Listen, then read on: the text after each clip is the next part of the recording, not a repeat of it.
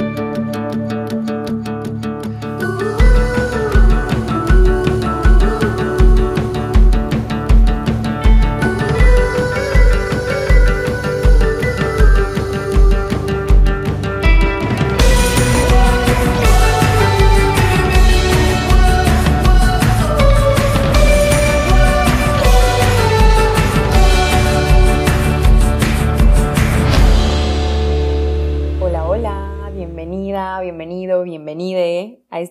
episodio de Paréntesis. Muchísimas gracias por estar aquí. Si por lo general escuchas el podcast o si eres nuevo, muchas gracias por haber escuchado a quien te lo recomendó. Te agradezco mucho tu tiempo.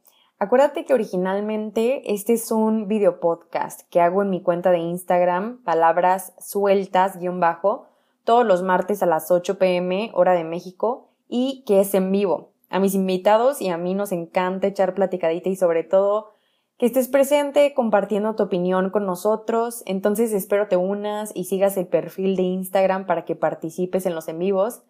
Pero si por algo no puedes, no te preocupes porque cada lunes voy a estar subiendo los episodios a Spotify y otras plataformas para que los escuches cuando tengas chance. Te dejo con este nuevo episodio, espero que te guste, que encuentres algo ahí que te sirva y si es así, que compartas mucho. Disfruta el episodio. Oigan, pues bienvenidos al episodio 23 de paréntesis de este precioso podcast que me ha ayudado a quebrar tantos miedos. Eh, muy emocionada por el episodio de hoy. Muchísimo, muchísimo. Yo soy Luisa Olu, la creadora de este podcast que es todos los martes a las 7 pm de México. Estoy muy feliz de el invitado que tengo el día de hoy, que es el famosísimo, famosísimo, muy mencionado y alabado Don Agus. para los que no saben, para los que van a ver este episodio después, Don Agus es mi papá. Mi papá se llama Agustín. Es un tipazo, o sea, es un señor así hermoso y e increíble.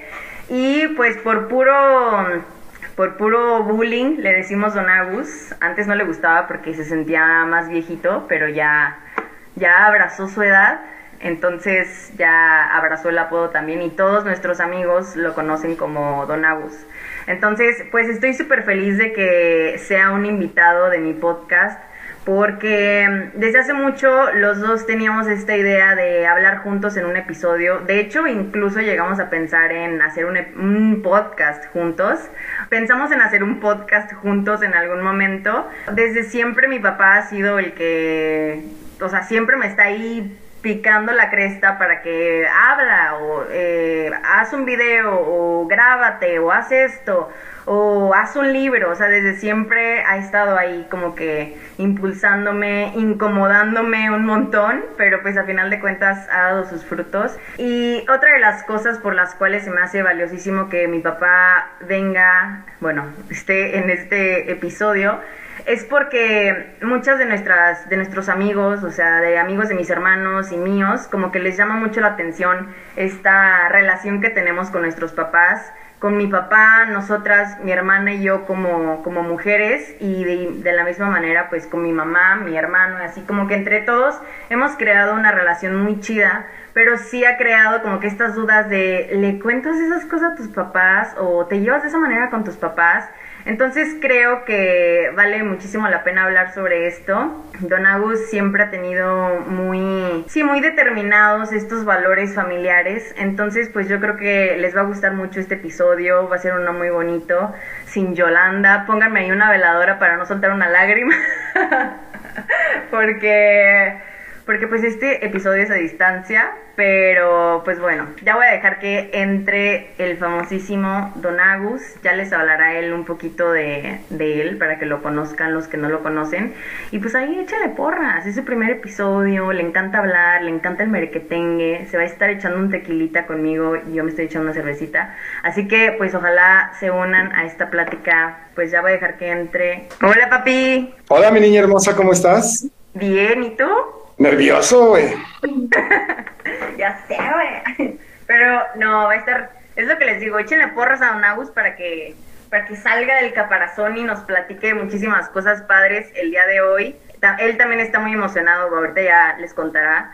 Pero les estaba diciendo, papi, que vamos a estar hablando pues un poco de pues de estos diálogos entre los papás y los hijos, un poco sobre los miedos, vamos a estar hablando también sobre pues esta parte de aprender a soltar a los hijos, también los hijos soltar a los papás. Entonces, pues vamos a ver qué tal se da esta plática. Primero voy a dejar que pues Don Agus hable un poquito de él, que lo conozcan, para que pues sepan un poquito más de quién es este, quiénes son estos cristianos que estén escuchando. No, pues, pues muchas gracias. Estoy muy emocionado de esto que estás haciendo. Eh, la verdad es que todo lo que dices de mí, pues me encanta, me gusta porque creo que el motivo de la plática es ese y el hecho de que tú como mi hija me percibas así me hace inmenta, inmensamente feliz. De verdad que es muy, muy emotivo y si bien es cierto, eh, siempre te estuve cuchileando para que te animaras a hacer este tipo de cosas porque eres, eres muy buena. La verdad me gusta mucho lo que haces, cómo lo haces, me gusta cómo te expresas y en alguna ocasión me preguntaban, oye, este, ¿y, no te da nervio de lo que hace Luis? Le no, porque conozco a mis hijos, sé de lo que son capaces y, y lo hace bien, eh, no quiero ser un papá pretencioso ni ser un papá que en esta plática se vea exagerado. Soy un papá normal, tengo... Gracias, mi niña, que me, que me percibas así. La verdad es que eh, los quiero mucho a los tres. Me encanta cómo son, me encanta lo auténticos que son, me encanta cómo se han ido desarrollando cada uno de ustedes y bueno, pues como papá estoy muy orgulloso, mucho, mucho, mucho, muy orgulloso porque los amo. En alguna ocasión ustedes me decían, oye papá, pero ¿cuál es tu, tu pasión? Y yo siempre les he dicho, bueno, pues mis hijos, pero ¿qué te gusta? que Me encantan muchas cosas, pero pues yo vivo por, por ustedes, me encanta, eh, los amo, los adoro, porque quiero ser cuidadoso con, con, con esto que digo, pero creo que que al verlos como son y, lo que han hecho de su vida, la verdad es que me hace sentir orgulloso y, así como que muy en el fondo decir, pues no lo has hecho tan mal. Y más al saber, al saber y, al, escuchar lo que tú dices de mí, de verdad, me encanta, te quiero, los quiero, me da mucho gusto eh, que me hayas invitado si bien es cierto, es algo que ya a lo mejor por ahí en algún momento platicamos. Y, pues bueno, pues aquí estoy, me da mucho gusto ver entre tus amigos a muchos que conozco, muchos, muchos, y la verdad que les mando un abrazo.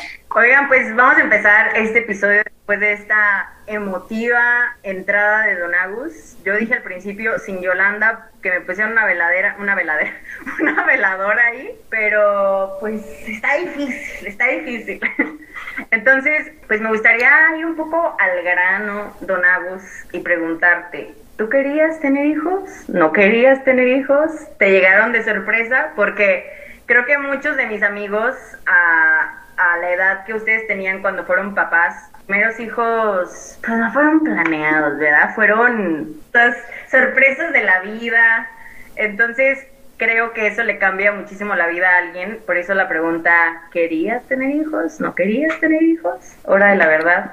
Mira, la verdad es que creo que a nuestra generación nos pasa algo muy, muy particular.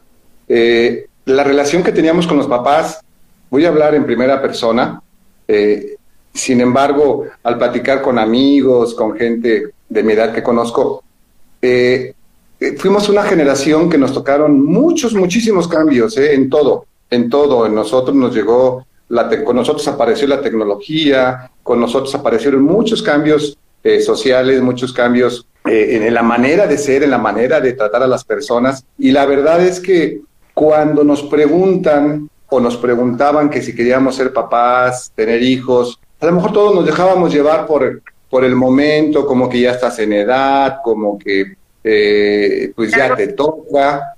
Y, la verdad es que no me, no, me, eh, no me da pena decirlo, porque cuando nació mi hijo, Juan Pablo, que muchos lo conocen, pues la verdad es que no, no, lo teníamos planeado. Sin embargo, el hecho de saber que venía eh, me entusiasmó muchísimo. ¿sí? Me, eh, eh, era de los papás que iba al, al, este, al ginecólogo acompañando a tu mamá. Eh, desde el primer, segundo mes le grabábamos mensajes de la emoción, de, grabábamos los ultrasonidos, me metí al parto contándole que saliera con los, los, dedos de las manos, la cabeza, todo completito, porque sí es un estrés cuando vas a tener a tu primer hijo. Y las circunstancias en las que, en las que llega, bueno, a veces no son las más favorables, pero de verdad que yo en ese momento me sentía nervioso, preocupado, angustiado, feliz, triste, todo, todo, todo era un nudo de, emociones. Si me preguntas que si, y yo estoy seguro que a muchos nos, nos pasó, el, el, hecho de, ¿quiere ser papá? ¿Quería ser papá? ¿No quería ser papá? Pues en ese momento a lo mejor decíamos, ¿qué? Pero ya una vez que sabes que, que, viene, dices, wow, o sea, la verdad es que es una emoción muy, muy padre. Eh, esto de querer tener hijos, yo creo, y me, me hacía esa pregunta cuando me dijiste que habláramos de esto, como que ¿para qué hijos? ¿Para qué hijos de su madre? Ah, ¿Para qué? Yo, yo diría, ¿para qué hijos? No, ¿para qué hijos? Y la verdad es que, siendo sincero, en ese momento, pues, pues obviamente los tienes y ya, y, y nadie te dice cómo ser papá, y con el primero experimentas y, y, te vuelcas sobre él y, quieres que no le dé ni el aire y lo cuidas. Y a veces, como dicen las, las mamás, las abuelas, los echas a perder y, bueno, con el primer hijo experimentas. Y, seguramente los hijos, los primogénitos en cada familia, pues son, son diferentes, son diferentes a los otros dos. La verdad es que eh, a, la, a la distancia, después de los años, como que dice una vez, ¿y como para qué tiene uno hijos? Hay parejas que, que, que, acaban de casarse, como uno que vi ahorita ahí, que se acaba de casar. Y este, la verdad es que ahorita te puedo decir que tener hijos es una, una experiencia fabulosa porque lo que hacen los hijos con uno es, es formidable, ¿sí? Entonces, para mí, ¿qué significa tener hijos ahorita, eh? Ahorita en este corte de historia, la verdad es que son mi motivación, son lo que le da el sabor a la vida, lo que le da el sabor a este paso por, por, por este asunto terrenal, ¿no? En donde dices, bueno, ellos me van, me dan desde que nace, ¿no? Que los ves simpatiquísimos, bonitos, tiernos, que empiezan a balbucear, que empiezan a caminar y son traviesos y lo disfrutas. Yo recuerdo que en alguna ocasión eh, en la casa teníamos por ahí un muro de puras fotos. Mm, ya ustedes tenían entre 8, 6, 10 años y veía cada escena, cada foto, y la verdad es que como papá, como papá que inicias con hijos, pues te vuelcas en, en, querer tener para darles y te metes al trabajo y de repente te organizas con la mamá para que ella haga una cosa y tú otra. Y cuando yo veía las fotos, esa vez me acuerdo que sí, hasta lloré porque decía, híjole, aquí no estuve, aquí sí, aquí no, porque con el tiempo dices, y lo entiendes. Lástima que, que lo, lo, entendemos con el paso de los años. Y yo creo que si esto se lo preguntas a muchos papás de mi edad, van a decir, ah, cómo me hubiera gustado estar más ahí, cómo me hubiera gustado estar apoyando más ahí, estar eh, eh, platicando más, entendiendo más, disfrutándolos más. A pesar de que yo en lo personal sí reconozco que me perdí muchas cosas, pero creo que estuve en muchas otras, porque me siento orgulloso de lo que son y de la, de la relación que tengo contigo, con Mariana, con Juan Pablo, ¿sí? La relación entre papá y mujeres es muy diferente a la relación que tienes entre papá e hijo, pero, pero creo que el hecho de tener hijos ya a la distancia, te digo, le, encuentras un significado que dices, qué padre que me tocaron estos, qué padre que, que, que logré plasmar no algo de mí, porque ahorita bueno, igual tocaremos algo de eso. Finalmente, el hecho de convivir en familia, tú tienes algunas actitudes mías, Juan Pablo otras, la güera otras, pero finalmente es eso, es eso lo que lo hace rico y le doy gracias a Dios y a la vida por, por los hijos que me tocaron. muy bien, voy a seguir porque si me quedo aquí... Salud. Salud por, por eso. Oye, papi, y justo creo que ha habido como que un cambio, hubo un cambio radical en esta parte de, pues, cómo pasabas tiempo con nosotros, a lo mejor, y creo que muchos papás de tu edad o mayores les tocó pasar por esto de, pues tienes hijos, ni modo, hay que echarle ganas al trabajo, hay que estar más presente en el trabajo y les tocó perderse mucho, pues estos momentos de los hijos cuando estaban creciendo, creo que a ti te pasó, pero creo que una cosa que nunca, nunca ha dejado de estar, o sea, sin importar cómo eras antes y cómo eres ahora, es este valor súper fuerte que todo el tiempo nos, nos transmitiste sobre el peso de la familia.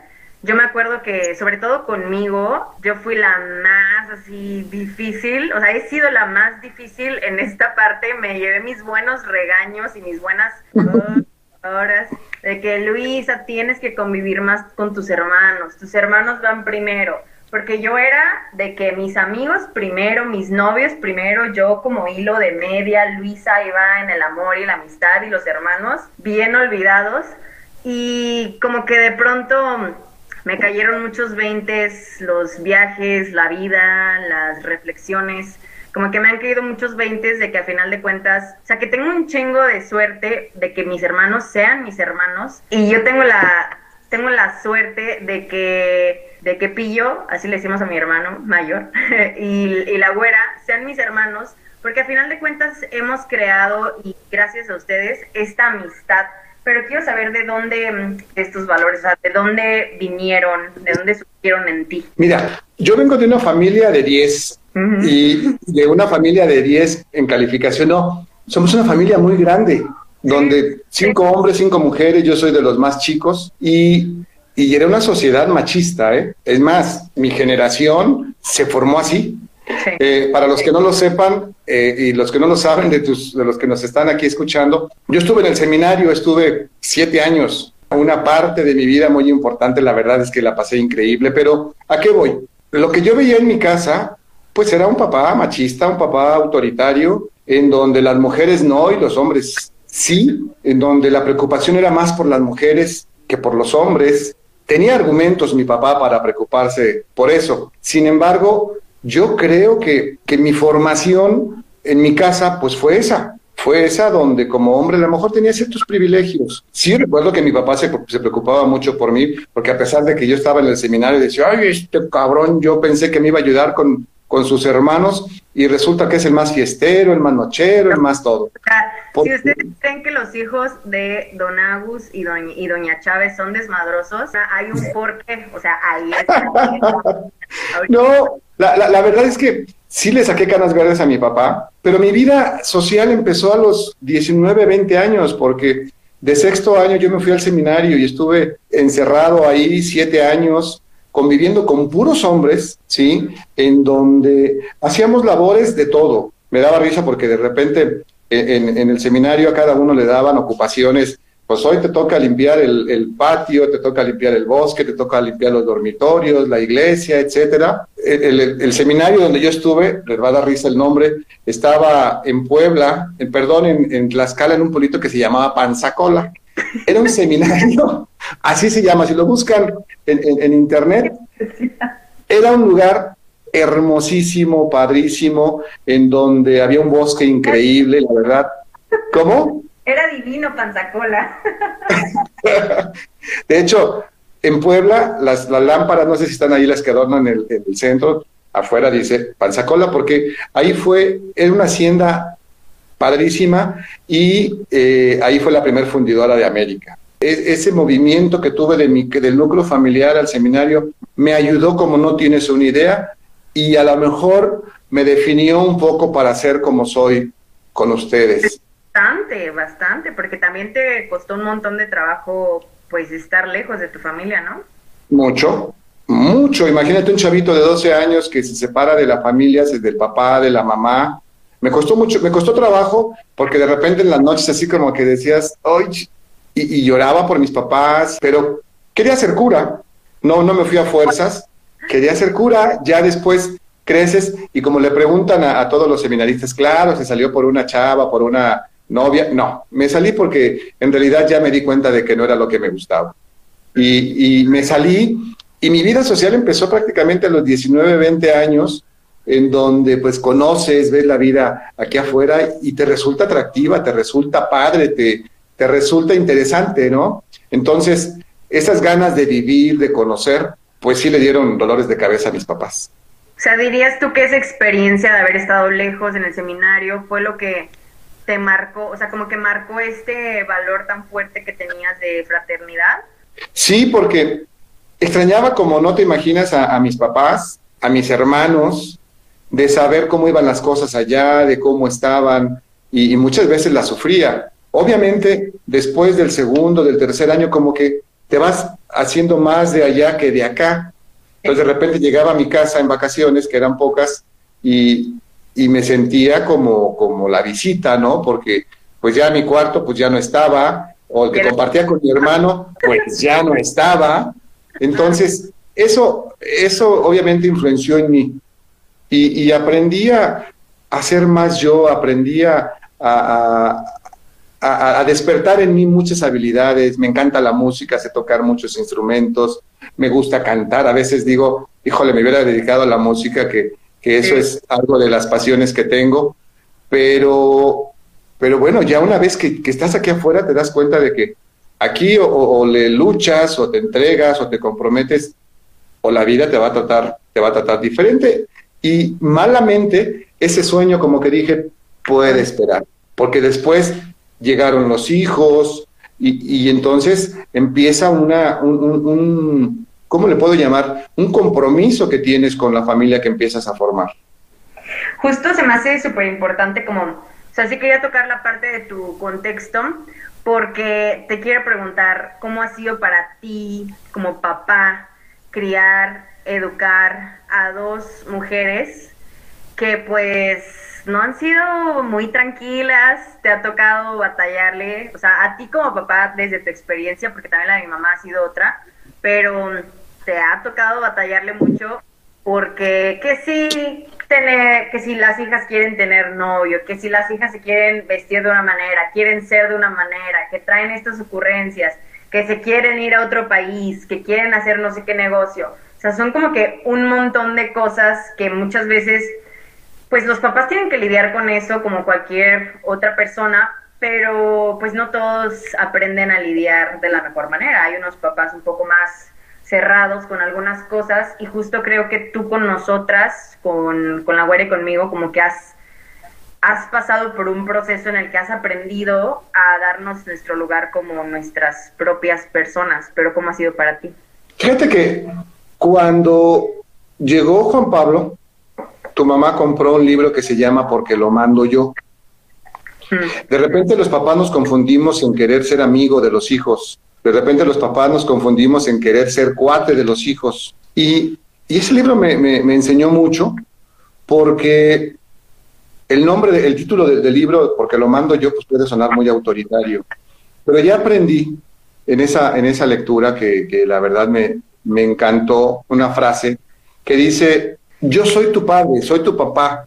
Y ser papá es mucho más que ser tu cuate, que ser tu amigo, que ser tu confidente. Yo no solamente soy tu cuate porque tu cuate te escucha y de repente puede estar y no puede estar. Yo soy tu papá porque tu papá encierra todo eso. Y conmigo puedes contar como amigo, como cuate, nos podemos llevar de mil maneras, pero soy tu papá. Soy el, el que te da ese amor incondicional, el que con el que te puedes equivocar mil veces y que sabes que siempre vas a contar con él, ¿sí? Yo traté siempre de, empezar a verlos de una manera diferente, de decir, a ver, sí, sí puedo ser tu cuate. A lo mejor tú quieres que tu papá sea un, cuate que te hable así, que te hable así, pero yo soy tu papá y soy todo eso.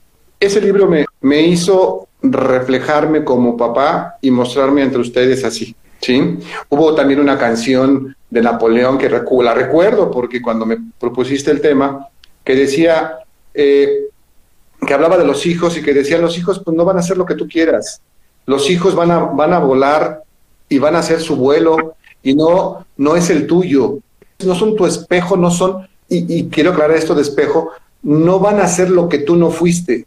Y entonces dije, claro, voy a respetarlos, voy a, entender que tienen una manera de ser muy particular cada uno y eso me ayudó a ir hablando con ustedes, platicando, estar, eh, que ustedes sintieran que de verdad yo estaba ahí para ustedes.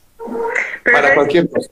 O sea, si esa es como la, una de las claves para una relación padre entre los, los papás y las hijas, como, o sea, específicamente, pero creo que hay que pasar tanto las hijas como los papás por un proceso de autoconocimiento, o sea, un proceso en el que haya esta, esta práctica en la que te conoces a ti mismo, yo me conozco a mí, la güera, o sea, cada hija se conoce a sí misma para que entendiendo su propio proceso, entonces empieces a entender la posición de tu papá, por qué muchas veces actúa de cierta manera y lo mismo con los papás, o sea que cuando los papás empiezan a conocer a sí mismos, pues entienden que también es difícil, entienden que hay etapas diferentes, entienden que a veces los hijos o todo el tiempo la van a cagar en lo que agarran la onda de cómo, de cómo va la vida.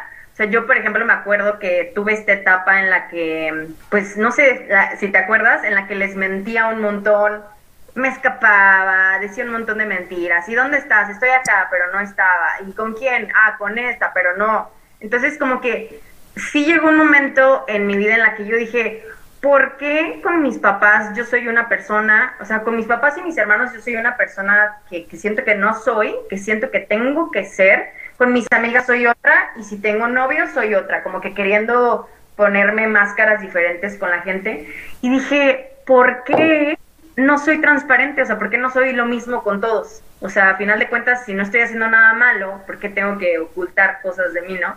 Entonces, siento que eso también ayudó a que, o sea, no es solamente que los papás, ese es el punto que quiero tocar, que no solamente que los papás hagan su parte, sino que también nosotros como hijos tenemos que dar esa apertura de, hey, o sea, está bien que me preguntes estas cosas si tienes curiosidad, si tienes alguna preocupación, que no pasa nada, que lo entiendo, que de ti he aprendido justamente que cuando alguien te hace una pregunta y tú reaccionas hacia la defensiva es porque en algo le estás cagando, algo mal estás haciendo, algo mal, algo estás ocultando.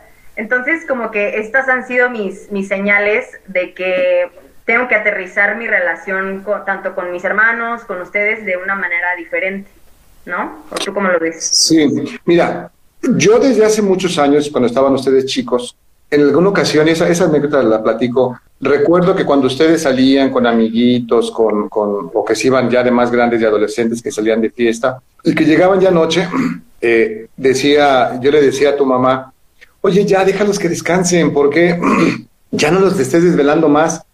Y, me gustó la respuesta que dio. Pausa dramática, no te veo tomando tu tequila. Aquí está, mira. Aquí está mi tequila, mi purito y mi cerveza me encanta tomar tequila con cerveza. Esto, yo, yo tengo, tengo eh, es este detalle que me encanta. A mí me encanta el puro y, siempre digo que cuando me la voy a pasar a gusto y voy a disfrutar la plática, la reunión, saco mi puro, mi tequila y mi cerveza. Y esa es señal de que estoy fascinado y encantado. Así es de que estoy disfrutando mucho esta plática contigo, mi niña.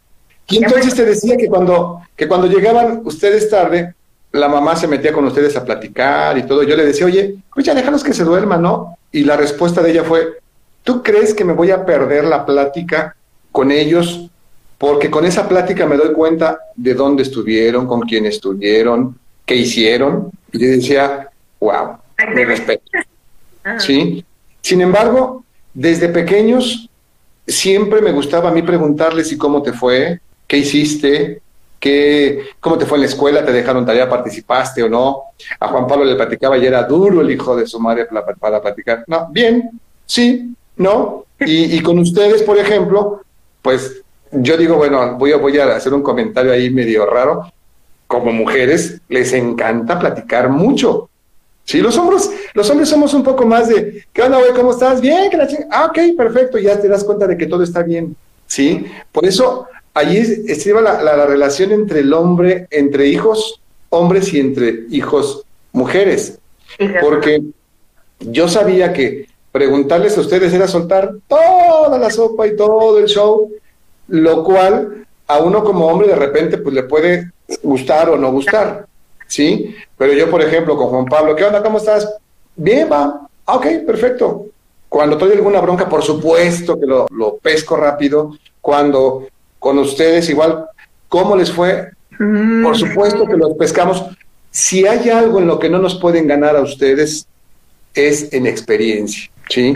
Pueden ser los más listos, los más fregones en la escuela, en todo, pero en algo no nos pueden ganar, es en experiencia y conocemos reacciones, conocemos caras, conocemos actitudes y todo de nuestros hijos. Yo desde, desde siempre, lo recuerdo, eh, propicié en ustedes este, este asunto del diálogo, la plática. Para mí es un punto fundamental, para mí es un punto vital el no cortar la comunicación con los hijos. Cuando tienes esa capacidad y ese gusto de, de platicarlo con ellos, a veces los hijos dicen, hoy en la adolescencia, ahí viene mi papá otra vez con su chorro y cosas de esas, pero, pero no debes de bajar la guardia y debes de insistir y debes de estar y debes de, de preguntar algo que me ha gustado siempre y que es una costumbre entre nosotros es que cuando terminaban su año escolar o cuando empezaba el año civil, en el año nuevo, nos juntábamos, nos íbamos a comer por ahí a algún restaurante y, nos decíamos las metas. Sí, siempre es lo que, que hacemos, o sea, digo, cuando, cuando se puede, estas pláticas en algún restaurante y siempre bombardeo y todos tienen que aguantar vara de caer me estás cagando en esto, ¿qué onda? ¿Qué pasó? Tal, ¿cómo te vas a comprometer? ¿Qué vas a hacer? Que pues sí, es incómodo, es incómodo, la gente, o sea, la pasamos medio mal, hay ciertos raspones ahí, pero siempre es con esta intención de, de pues crecer como familia, ¿no? Sí, y era todos contra todos, y al decir todos contra todos, eh, era el hecho de decirnos las cosas. Oye, Luisa, oye, Juan Pablo, oye, güera, no me está gustando esto, pero también y ahí donde está la clave como papás es que es de ida y vuelta. Si como papá nos ponemos en el plan de decir, soy tu padre, güey, y no me puedes decir nada, yo creo que desde ahí empiezan las, las broncas y es donde empieza la relación a fragmentarse, a quebrarse. Porque bueno, pues si estoy propiciando el diálogo, si estoy propiciando este asunto de crecer como hijos, como de fortalecer esta relación, pues también debo de darle la oportunidad a ellos y yo de comprometerme también a modificar ciertas cosas. Entonces, eso, eso que, que, estuvimos haciendo, cuando había algún problema era, a ver, ven para acá, siéntate, vamos a platicar. Eso es un punto importante. Y si empezamos a dejar como papás, allá luego, allá luego, tenemos relaciones con hijos fragmentadas en donde ah, es que le platiqué a mi papá esto y se enojó y pues ya mejor no se lo digo. A mí me ha tocado aguantar vara en muchas cosas con ustedes dos, enfocándolo ahora a la relación que tengo con mis hijas. Yo recuerdo algunas situaciones, pero que en algún momento ustedes me decían, papá, quiero platicar contigo. Eh, teníamos también esa, esa, costumbre de decir que cuando queríamos eh, bueno, era, esa era otra, otra estrategia que yo ocupaba o que yo hacía con tu mamá, ¿no? Siempre la relación entre pareja es buena, es mala, se torna conflictiva, se torna de todo, porque así son las relaciones. Yo siempre he dicho que las relaciones son difíciles, pero las relaciones de pareja son complicadas y las relaciones con, hijo, con hijos e hijas también. Y entonces le decía, bueno, cuando tengas alguna bronca, quedarnos en la casa es aventarnos los cucharones y cosas de esas. Bueno, no es mi estilo, nunca he sido así, pero los ánimos se pueden poner un poquito más, más candentes, ¿no? Y entonces le decía, bueno, pues vamos a tomarnos una copa. Cuando quieras platicar de algo eh, especial, mándame un mensajito, dime, oye, invítame a tomar una copa y ya sabía que era momento de... Que ya valió más. y bueno, ustedes también... Ajá. Hace importante de esto que dices de, de la relación en pareja y la relación con los hijos, que a mí me costó, o sea, no sé mis hermanos, pero a mí me costó un huevo, con perdón de los televidentes, entender que no porque que tu papá, o sea, hablando específicamente de papá o de mamá, no porque tu mamá o tu papá sean una mala, pues no una mala pareja, pero que tengan sus problemas, eso no quiere decir que tú tienes una mala mamá o un mal papá. O sea, los pedos de los papás son unos que cuesta entenderlo, porque tú ves a, lo mejor problemas con tu mamá, con tu papá, y dices, ah, no, mi papá es el peor, mi mamá también es la peor. Y es como que tienes que entender que, o sea, tienes que ir haciendo tu chamba para entender que cuando los papás tienen sus rollos, son de ellos y que eso no tiene absolutamente nada que ver con que tu papá o tu mamá sean buenos papás, mamás contigo. O sea, que obviamente pues sé que hay relaciones diferentes y eso es ya una experiencia personal, pero no es que una relación sea una y lo tengas que traer para acá también con lo de los hijos, que es más importante decir eso. Sí, yo, yo creo que ahí es muy importante el decirle y manejarlo con los hijos, ¿sabes qué? Los problemas de pareja son de pareja. Porque aparte, yo siempre a ustedes les, les dije esta idea de que si ustedes lo que buscan es conflictuar al papá con la mamá, los únicos perjudicados van a ser ustedes. ¿Por qué? Porque ustedes son los que la van a pagar si su, su idea es conflictuarnos. Sí. ¿Sí? Entonces, siempre les, les decía yo, bueno, este es, estos problemas no son de ustedes, la relación con ustedes tiene que ser buena, y es buena, porque los papás siempre tenemos problemas, ¿no? Pero lo que yo hice fue sacarlos de la jugada de los problemas de adultos. ¿sí? Entonces, eh, a lo que iba es que si como papá no te das la chance de escuchar, estás perdiendo todo, todo. Si como papá no eres tolerante al comentario que te están haciendo, que sabes que tú decías hace rato, cuando hay algo que te dicen y te molesta es porque algo ahí pasa. ¿Sí? Y es momento en que uno debe de hacer una introspección y decir, ay, a ver por qué me molestó tanto, ¿no? Con ustedes era así. Yo recuerdo eh, eh, que, les decía que de repente eh, una de ustedes me dice, papá, quiero platicar contigo, me invitas a tomar una copa y dije, oh, órale, vamos. Y en ese momento, cuando estuvimos platicando del asunto, que me dice mi hija algo importante para ella, yo dije, a ver, en el momento que me lo estaba diciendo, decía, bueno, a ver, tengo de dos sopas, o me encabrón y le empiezo a decir y ofender y a juzgar y a todo, o conservo la calma y entonces le escucho. Y como decíamos, como decimos con los amigos, pues acuérdate de Acapulco, María Bonita. Y entonces te das cuenta de que hubieras querido tener un papá que también te escuchara y te entendiera y te apoyara. Sí.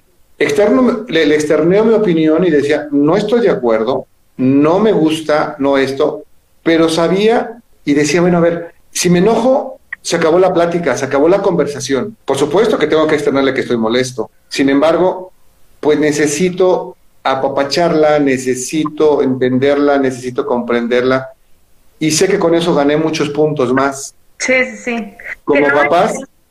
que no es decir lo que los hijos quieren escuchar. No es decir lo que los hijos quieren escuchar, de que, ah, bueno, pues ya para no causar problema, no pero es como por un rato como que dejar de, pues a lo mejor dejar de imponer tu manera de ser en los hijos y decir, a ver, pues te doy espacio para que seas, para que expreses lo que sea que me quieres expresar, porque si lo quieres expresar es porque es importante para ti. Y neta, eso es, o sea, se requiere de mucho, mucho valor y mucho trabajo con uno mismo porque pues no es fácil, hay muchas cosas que los hijos, las hijas, especialmente con los papás, van a decir que vas a sentir que si te quema el corazón de que, ay, tu Pero que aguantas vara, eso es algo súper valioso. Sí, eso, eso yo creo que como papá me ha dado mucho.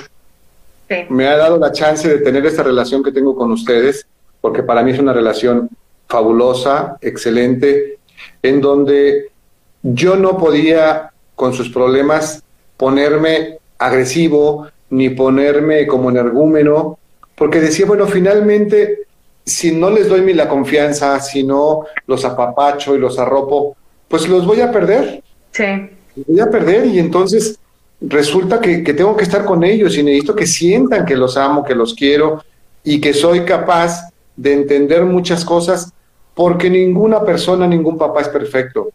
Y si nos ponemos a revisar cada uno nuestra historia, nos damos cuenta de que a veces cometimos muchos más errores y más fuertes que los que cometen los hijos. Yo en realidad estoy contento por la relación que tengo con ustedes y por supuesto que también me daba muchísimo miedo, me daba muchísimo terror de repente no ser el, el, papá que ustedes esperaban, eh, me daba mucho miedo que, que ahí, ahí entiendo a mi madre cuando decía, cuando se quedaba preocupada porque no llegaba a dormir, porque me la pasaba en la fiesta, porque esto. Y ahí entendí que muchos dichos y refranes que ellos decían tenían toda la razón. Hijo, el que con lobos anda a se enseña, eh, cuídate de los amigos. Tenemos amigos buenos y amigos tóxicos, ¿eh? Sí, sí, sí. sí hay que aprender a, ser muy selectivo en eso. Pero yo lo que traté de hacer con ustedes es de cuidarlos, de irlos llevando poco a poco para que fueran personas exitosas, pero más que exitosas, felices. Felices. Felices. Y ser feliz, cada quien lo, lo vive de una manera muy particular y muy diferente. Pero para mí, esta relación que teníamos de platicarnos todo, de decirnos todo, para mí fue la clave. Para mí fue el, punto en donde yo podía platicar contigo, con Juan Pablo, con la güera. Eh, digo, voy a platicar cosas. Eh, me gustó, por ejemplo, cuando, ¿cómo lo digo para que no sea tañoño? Eh, cuando tuvieron su primer menstruación, yo tuve una plática con ustedes. Carta, peluche. Nos fuimos a, comer, les escribí una carta a cada una, a con Juan Pablo igual cuando cumplió sus 18 años contigo, cuando, cuando pasó eso, eh, con, la güera, me fui a comer y platiqué de, la madurez que estaba teniendo su cuerpo, de, de cómo, cómo había que cuidarse. A veces era muy explícito, pero decía, prefiero ser yo el que se los diga, ¿sí? diciendo afuera. Y que me tengan toda la confianza para platicar esas cosas. O sea, de ese tamaño y la confianza que nos tenemos, sí. La presumo, sí. Y me siento muy orgulloso de eso. Pero eso, obviamente, al momento de ir creciendo, sabía que los problemas iban a ir incrementando porque iban a llegar a la adolescencia, donde iban a, tratar de romper las reglas. Y yo siempre les decía, sobre todo a ti, te veía que era más de los amigos que, de la casa. Y yo les, les insistía, oye, ¿sabes qué? No, primero tus hermanos. ¿Por qué? Porque es de donde, donde puedes obtener un, apoyo más fraternal y era mi trabajo provocar que ustedes estuvieran más unidos. Me encanta cómo se llevan, sí. Yo recuerdo que, a mi edad de, adolescente, mientras el hermano no fuera o la hermana, porque la, lo mandaban como para que fuera de, de, de chaperón a cuidar a la hermana o lo que sea, lejos de ser bienvenido o bienvenida, como que decían, ay, ¿por qué me lo mandas? No, tú no vas a mi fiesta, tú no vas con mis amigos. Pues, a mí me encantaba que... ¿eh? Así fui yo un buen rato con la güera, que me chocaba, que si quieres ir a tal lado, te toca llevar a tu hermano. Y yo, ¿por qué? Yo no quiero, no sé qué. Mis amigas de que invítala, no sé qué. Y yo, uy, no, es que no quiero que no vaya, que no se... O sea, mal, mal, mal. Y ahora soy yo la que le digo, oye, vamos, ven conmigo. Y llega, ah, no sé qué. Yo, Mariana, vamos, por favor, conmigo. O sea, es como que ya que te cae el 20, dices, híjole. Sí, es, es, es padre. A mí me, encantaba, por ejemplo, como Juan Pablo, pues de repente, tú porque de repente no jalabas y era contigo con la que había que trabajar más. Y la güera pues, iba con Juan Pablo y ya de repente me decía, oye, papá, es que voy a, la güera, es que voy a salir con unas amigas. Ah, pues vamos, te llevo y resulta que eran las amigas de Juan Pablo. Ajá. Y yo dije, espérame, pues como que, sí, es que me invitaron. dije, ah, órale. Y, y, esa parte, como cuando veía a Juan Pablo que las invitaba, que, que la güera se incluía y que tú, aunque te llevó un poco más de tiempo, empezaste a hacer eso. La verdad es que para mí el hecho de tenerse la confianza como hermanos, de platicarse los problemas y las broncas, para mí es más que fabuloso. Porque un hermano es mucho más que un amigo, un hermano, una hermana, es, es más que eso, así como yo te decía, ser papá, ser papá es más que un cuate, más que un brother, más que soy tu papá y conmigo puedes contar para todo, ¿sí? Pero eso, eso de, de, de, hacer que ustedes sean, porque las escucho, porque las oigo cómo se expresan de la relación con los hombres, de, cómo piensan, creo que, que son dos mujeres que que saben lo que buscan, que saben lo que quieren, que saben lo que esperan de un hombre, y eso me da mucha tranquilidad. ¿sí? Yo siempre les decía, a ver, hija, lo que sí te voy a pedir es que estudies y te voy a pedir que te prepares. Si en algún momento decides casarte, tener un hijo y no te quieres casar, si quieres juntarte, lo que quieras tú, está perfecto.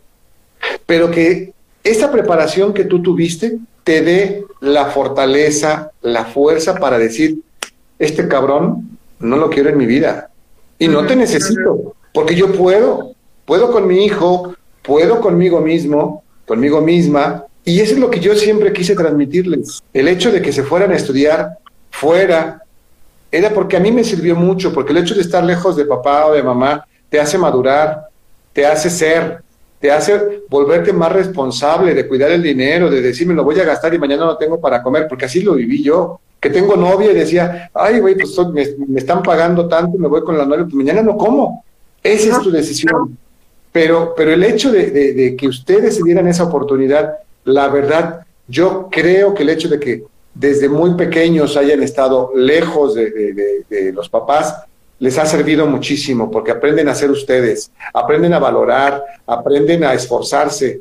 Entonces, sí me daba mucho terror, me daba mucho miedo que estuvieran lejos, pero dije, bueno, si no les doy la confianza, el hecho de cuando estaban en Guadalajara, que me decían, no, pues ya estamos en la casa, dije, a ver, yo no voy a estar, a ver, márcame de la casa, a ver, háblame para verte.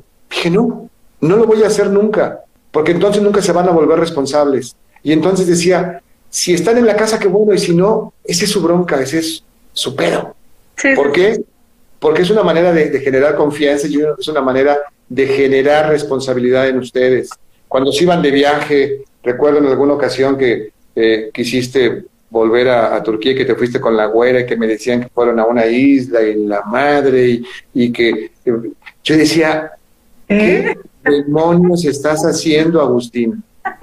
Pero pero creí que las herramientas que les estaba dando eran, eran muchas, porque estaban solas, porque eran dos mujeres, y, era mi preocupación.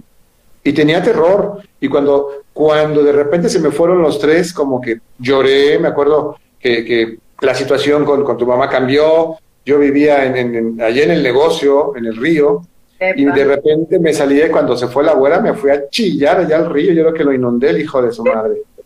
Pero pero e-, es el miedo de, encontrarte solo sin tu clan, sin tus hijos, porque finalmente pues son mi motor y siguen siendo mi motor para hacer cosas diferentes y para emprenderle y para no rajártele a la vida. Pero ese miedo, pues bueno, creo que se va transformando en satisfacción al ver en lo que se han convertido.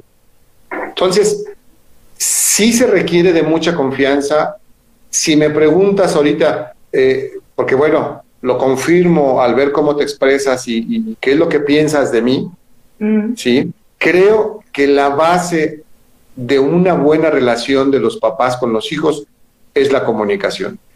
Cuando se acaban los argumentos, te vuelves un autoritario. Cuando no hayas que decirle a los hijos de por qué tiene que estar aquí, de por qué no, de por qué se debe de cuidar, te vuelves, perdón, te vuelves intransigente y dices, ¿por qué? Porque así es, güey, porque aquí es así. Sí. Pero cuando tienes argumentos y los convences y los haces que entiendan y ustedes de verdad dicen, ok, pues sí, efectivamente tienes razón, las cosas cambian. Pero hay papá, o sea, digo, a mí como papá hay cosas que no me gustan que hacen, que, que, ustedes hagan. Pero llegó un momento, lo recuerdo bien, que, que, tuvimos por allí algún conflicto con ustedes y decía, bueno, creo que de aquí en adelante mis hijos ya son adultos. Si me piden consejo, se los, voy a dar porque aquí voy a estar yo para ellos siempre. Si no me lo piden, no lo voy a hacer porque ustedes tienen que vivir su vida y tienen que aprender a equivocarse y a tomar decisiones. ¿Sí? Entonces, a partir de ahí, los dejé ser, los dejé que empezaran a vivir su vida, porque creo que tenía que hacerme un lado. Lo que sí les dejé muy claro es, aquí está tu papá, cuentas con él para todo a la hora que sea, ¿sí? Sé que, que, de repente a uno que, que, le van llegando los años, te das cuenta de que, pues bueno, los hijos ya no te ven como el superhéroe, los hijos también te ven como una persona que tiene conflictos, que sufre, que llora, que se preocupa. Y eso es muy bueno y a veces como papá nos cuesta mucho trabajo quitarnos eso y decir, pues esto soy. Y bienvenido a la realidad. Bienvenido a la vida, eso lo digo a mis hijos. No es fácil, pero depende mucho de cada uno la manera en que enfrentan las cosas, la relación, los problemas, la vida. Eso, eso depende de cada uno de ustedes. Recuerdo que en alguna ocasión eh, teníamos alguna plática de esa y me decían, papá, tranquilo, nos educaste bien. Ajá. Y yo por dentro así como que, ay, cabrón, no sé, esto, es que esto que está pasando como que me está incomodando, porque de repente soltarlos es muy difícil. Pero, pero siempre tuve presente en mí que no iban a hacer lo que yo quiera, que no lo iban a hacer como yo quiera, y entonces decidí soltarlos.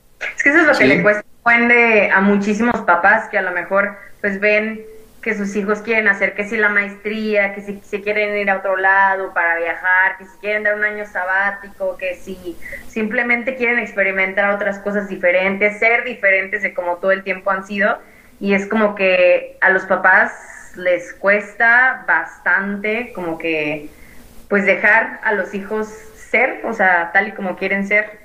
Esta, esta parte que te decía sobre dejar ir a los hijos es lo que veo que a muchos papás de, de, mis amigos les cuesta, como que los, porque llegan los miedos y qué va a ser mi hija allá o qué va a ser mi hijo allá y cómo le hago, pero creo que todo ese miedo que viene es como que, pues viene mucho de los miedos propios, ¿no? O sea, como que cuando no, no sé, a lo mejor como tú decías, tienes este miedo de, estar solo tú cuando ya se va el clan.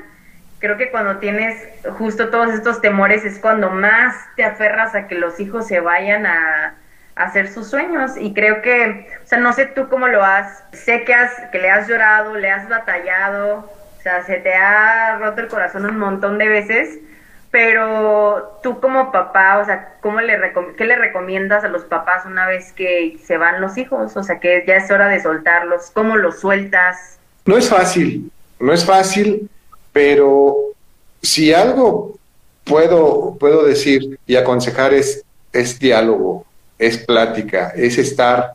Nunca es tarde. Si nunca lo cultivaste, si nunca lo provocaste, si nunca, si siempre dijiste, ah, los problemas de la niña son con la mamá y de lo de los chavos es mío. No, no es cierto. Siempre es padre el tener una buena relación con el papá. Y a mí me encanta y lo disfruto. Pero lo único que yo puedo decir es, es diálogo.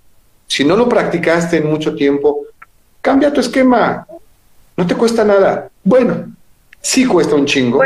cuesta mucho, porque mucha gente, los papás sobre todo llevan toda una vida haciendo de una manera y de la nada alguien les dice, hey, así ya no funcionan las cosas, tienes que cambiar. O sea, es un proceso bien duro, que por lo menos a mí como hija, o sea, pues sí muchas veces dices, ah, me voy a ir a otro lado, y qué padre, y por mucho tiempo fue así conmigo, de que voy a estar en otro lado, y qué padre, y sí, o sea, esta etapa en la que a lo mejor la familia para mí no era una prioridad porque todavía no entendía muchas cosas, cuando, o sea, por ejemplo, en este viaje y en los últimos que he tenido, o sea, me ha costado cada vez más y cada vez más también yo como hija aprender a soltar a los papás, o sea, aprender a entender que pues ya no, o sea, no es que ya no puedas acudir a ellos cuando tienes algún problema, siempre, pero ya no depende de ellos, o sea, ya no es como, papá, me pasó esto, es tu culpa, solucionalo. O sea, ya cada quien es responsable de sus cosas y creo que a nuestra edad la de, la de mis hermanos también es como que, ay, ¿cómo le hago? O sea, ¿a quién le pido ayuda? ¿Qué hago? resuelvo? O sea, son estas cosas de también soltar a los papás de esta manera.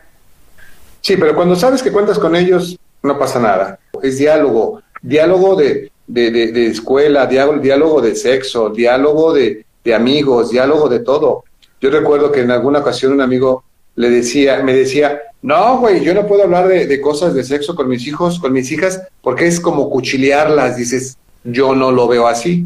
Mucha gente lo, lo ve así, o sea, como que nos han visto que a lo mejor tenemos libertad, que si la güera y yo de tener novio, de, de invitarlos a la casa, de que convivan, de, de yo, por ejemplo, estar de viaje y todo esto, como que mucha gente lo puede ver como que una libertad descontrolada, pero creo que justamente es esta libertad de, tienes libertad de cuestionar, pero siempre, como tú decías, acompañándote. O sea, te estoy, te estoy cuidando, pero no te estoy limitando a que actúes. Sí, es eso, es eso, es, es, estar para los hijos, porque pues finalmente, a mi edad, por ejemplo, y a la edad de muchos papás, como, como seguramente son muchos de los que están, la, edad de los papás, de muchos de los que están aquí, es, es esto que padecemos, ¿no? De decir, bueno, ¿cómo me acerco a mi hijo? Pero yo el consejo que les doy a los chavos que están aquí, no esperes a que tu papá cambie. Tú propicia el diálogo, tú propicia el cambio. Tú puedes acercarte y decirle, oye,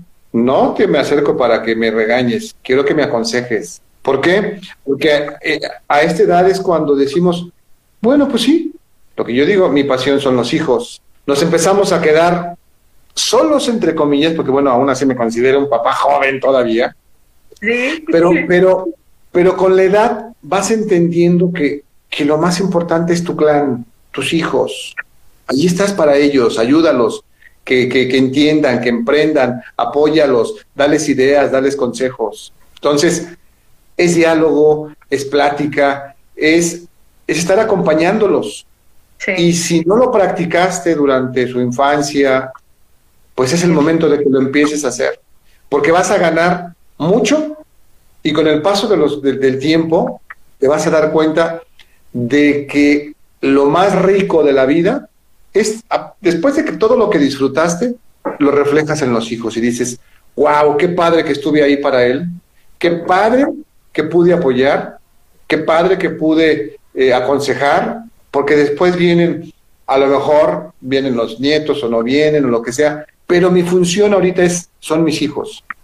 Y yo quiero sentirme muy orgulloso, muy contento de que ustedes se sientan orgullosos del papá que tienen. A mí me decía un amigo de repente, no, güey, dice, a mí me hubiera gustado tener el papá que tienen mis hijos. Digo, oh, espérame, como que no te entiendo. ¿Por qué? Dices, pues sí, a, mí no me dieron el apoyo que yo le di a mis hijos. A mí me decían, mi papá, me quiero ir a estudiar al extranjero. Pistas, pero sí, bueno, para empezar, conocías tu rancho, conocías tu ciudad y de ahí pensar en irte a estudiar fuera como que decías, ¿what? Irte a estudiar al extranjero, ¿cómo? Entonces, como que dices, bueno, me hubiera gustado tener un papá como el que tienen ustedes. Sí, sí, sí. Que entiende, que apoya, que está ahí para ustedes. Entonces, yo el consejo que le doy a los chavos, a los jóvenes como, como ustedes, es que no pierdan la oportunidad de acercarse a sus papás. Como papás, no nos educaron a ser ni agresivos, ni enojones, ni nada. Porque nuestros papás no tenían ni la más, si no la tenemos nosotros, nuestros papás menos. Acérquense, propicien el diálogo, saben que a lo mejor son gruñones o lo que sea, o, o se ponen luego, luego a la defensiva. Pero ustedes que tienen más oportunidad y más chance de conocer el mundo y de, y de ver diferentes tipos de reacciones y de saberlas manejar y, y toda esa expertise que ustedes tienen, háganse el reto de poderse sentar un día con su papá. Es más, que le digan a su papá, oye papá, te quiero mucho, te quiero un chingo. A veces nos cuesta mucho eso. Yo estoy feliz de que ustedes me lo digan siempre. Sí, sí, sí. Es un ejercicio que yo me preocupé por, por hacer que fluyeran ustedes. Pero me ha tocado escuchar amigos que, que digo, oye, apapáchalo, dile que lo quieres, dile que lo amas, dile que esto, y escúchalo, aunque te estés retorciendo, sí. escucha, cállate, asume y aconseja. No hay de otra, no hay de otra. Esto de también, o sea, nosotros como hijos de también, pues ser pacientes, ¿no? Que no es una cosa que si a lo mejor no has tenido este diálogo con tu papá o con tu mamá o ha sido complicado, es una cuestión de, de, tiempo, o sea, que no es de un día para otro que porque ya un día decidiste contarle tu vida o cosas a tu papá, esperes que reaccione como, ay, qué padre, fíjate qué tal. O sea, toma, toma tiempo y es como estar ahí simplemente presentándote para que la relación vaya mejorando con el tiempo. O sea, que tengas, que no lo hagas por, por la necesidad de recibir algo, simplemente como esta disposición de quiero que la relación mejore y sé que va a tomar tiempo, pero aquí estoy. ¿no? Hay dos preguntas que, que, te quiero hacer también para ya ir, ir cerrando la plática. Es, con mis hermanos hemos aprendido mucho de ti. O sea, yo siempre he dicho que tú y, mi mamá son muy entrones a su manera, pero no les da miedo hacer las cosas. O sea, como que no tienen esta mentalidad que a lo mejor nosotros, los de mi edad, los de Pillo, los de mis hermanos, amigos, tienen como que mucho este autosaboteo de vas a hacer eso y qué te van a decir y vas a atreverte a hacer las cosas, como que ustedes como papás no tienen esa mentalidad o no tanto como nosotros y no se meten tanto el pie, o sea, como que por lo menos ustedes, mis papás, son muy entrones a, vamos a hacer este negocio, vámonos de viaje, o vamos a hablar este idioma, pues a ver si nos entienden, o pues lánzate, habla, platica, da la cara, o sea, como que todas estas cosas, creo que tú tienes una relación, pues, buena con el miedo, sé que te ha tocado batallarle también, sobre todo cuando, pues, viviste solo un tiempo, no sé tú qué lecciones le puedas dejar a la gente que nos escucha sobre atreverse a hacer las cosas, que es algo que nos has inculcado mucho, o sea, como que tírate a fondo con tus sueños, o sea, no dejes de soñar, todas estas cosas que creo que tienen que ver mucho con quitarte el miedo, como ves. Sí, yo me considero una persona emprendedora que le busca rápido la solución a las cosas, de repente últimamente no tanto, pero, pero bueno, finalmente cuando traes eso de buscarle siempre una solución, de no engancharte con lo negativo, aunque a veces nos gana, ¿sí? El hecho de, de tratar de buscarle siempre una solución a las cosas se requiere de mucho trabajo interno, se requiere de mucho cambio de mentalidad, ¿sí? Eh, se requiere de mucha de mucha entereza, y a veces eso no alcanza, ¿eh?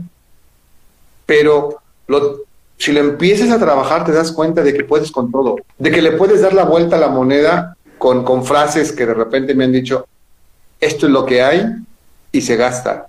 Reconocerte en cómo estás, reconocer tu situación y decir, aquí estoy, esto es lo que tengo, ¿qué onda? ¿Qué se hace? O te quedas o te vas, o te quedas atado o le emprendes, a pesar de todas las circunstancias. ¿eh? Entonces, yo creo que, que esa actitud más vale que la hagas tuya, más vale que la sumas, porque eso te va a salvar en la vida. No todo en la vida son, es color de rosa, no todo en la vida es eh, el que fácil, de repente hay muchas cosas muy padres, como ustedes las han vivido, ¿sí? y de repente hay cosas que dices, órale, güey, ¿y ahora de aquí para dónde? Y entonces tienes que sacar todo tu expertise, tienes que conocerte, tienes que saber qué es lo que traes en la mochila, saber qué es lo que puedes ofrecer. Y de esa manera, por más complicado que aparezca, por más difícil que pueda ser, el asunto es tirarte a fondo. El asunto es no dejar de soñar, a pesar de todo, es muy difícil, ¿eh? Es muy, muy... siempre estás presentando para, para tus sueños y no dejar que te gane todas estas voces de vas a hacer y tus mismas voces de siempre de que no, ¿para qué haces eso si nunca te ha salido? Todas bueno, eso, eso que tú dices es lo peor que le puede pasar a alguien. El controlar tu mente, el controlar esos pensamientos, como dicen, todas esas frases que de repente por ahí te llegan, el no ya lo tienes. El reto es cómo brillar, cómo arrancar, cómo dar el primer paso. Eso es lo difícil. Y a veces dar el primer paso es fácil y a veces es tan complicado, pero es ahí donde tienes que demostrar de qué estás hecho. Es ahí donde tienes que juntar todas tus canicas y decir, pues aquí estoy y me la pela la bronca, por decirlo de alguna manera muy, muy clarita. El miedo el miedo ahí va a estar siempre, el miedo más vale que lo venzas y entonces las cosas empiezan a cambiar. Y yo así estoy con mis hijos, sé que ya son adultos, tengo, marqué una raya donde digo, de aquí para allá son sus decisiones, empiecen a decidir, empiecen a ver qué es lo que quieren, yo los apoyo, no me asusto por lo que quieran ser, puede ser tú, Luis, la abuela, lo que sea, ¿eh? y vivir su vida como quieran. Si eso los va a hacer feliz, yo no estoy casado con una sola idea. Pero como papá, sí puedo sugerirles a ustedes como chavos, no es solamente tarea de, del papá el que se acerque, porque de repente andan con un pinche genio que dices, tu madre interesa. Pero, pero es tarea de dos, de ustedes y de los papás, el buscar ese punto de coincidencia, de hablar, de estar, de querer compartir. De las únicas personas que vas a recibir un apoyo lleno de amor, lleno de cariño, es de tus padres. Y más vale que lo empieces a practicar desde ahora. Hay cosas que no nos van a gustar que hacen los hijos y hay cosas que no les van a gustar que hacen los papás, pero eso es lo que hay y las cosas son así. Sí. Y si vas a juzgar, en la vida yo siempre he dicho que hay que, hay que viajar ligero, no hay que juzgar, no hay que criticar, no hay que... Es tu vida y la respeto. Exacto. Oye, papi, para ya cerrar este hermosísimo episodio 23, ¿cómo te ha cambiado ser papá de tres hijos tan diferentes? En algo que lo puedas resumir para ya cerrar.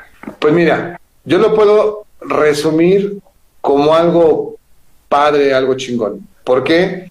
Porque yo me acuerdo lo que hacía a su edad, ¿sí? Y veo cómo les, les, se les facilitan muchas cosas y cómo les cuestan otras. Pero lo único que les digo es que eso es la sal de la vida. Eso es lo que le da el sabor. Eso, si yo tuviera mi vida resuelta, a lo mejor estaría no sé cómo. Pero este reto que tengo ahora, esto, esto que, que, me da vida y que me llena y que me, que, me, que, me, que me pone retos, porque a mí me gustan los retos, me hace vivir, me hace eh, eh, querer me hace desear. El ser padre de tres hijos para mí ha sido algo complicado, ha sido algo cabrón, podría decir, pero ha sido algo maravilloso, ha sido algo padrísimo porque es, es lo que me deja ser, es lo que me deja seguir viviendo por, querer hacer, por querer tener, por querer lograr, por querer disfrutar junto con ustedes. Entonces, para mí tener tres hijos es eso y le doy gracias a la vida y a Dios porque me tocaron ustedes. Y nosotros por tener un papá tan hermoso, precioso que nos tocó.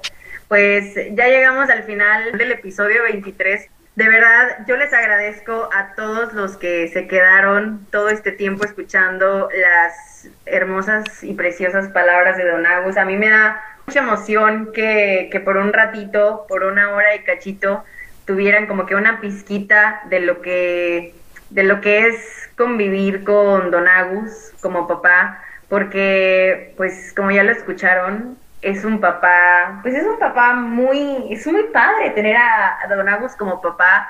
Eh, se aprende mucho de, de escucharlo, se aprende mucho de, de todos sus speeches, como se pudieron dar, dar cuenta, a Don Agus le encanta platicar. O sea, si no le ponemos un freno, se queda hablando toda la semana aquí. Pero, pero esto es, esto es tener a Don Agus como papá eh, a grandes rasgos. Y de verdad yo te agradezco muchísimo, papi, por todo lo que nos compartiste, por todo lo que, lo que me dijiste también al principio del en vivo. De verdad, eres una persona que, pues, sabes, que te, que te admiro mucho, eres mi espejo y me encanta que me hayas honrado con tu presencia de tenerte en un episodio y que, no sé, que me, me encanta que aunque es incómodo para mí, me, me impulses a crecer, me impulses a animarme, y como tú dices, pues a tirarme a fondo con mis sueños y pues hacer lo que yo quiero ser. Entonces, pues te amo, te extraño, te mando muchos, muchos besos. Les agradezco a todos por haber estado aquí, de verdad, muchísimas gracias. No sé si tú quieras cerrar con algo, papi. Pues nada, nada más agradecerles.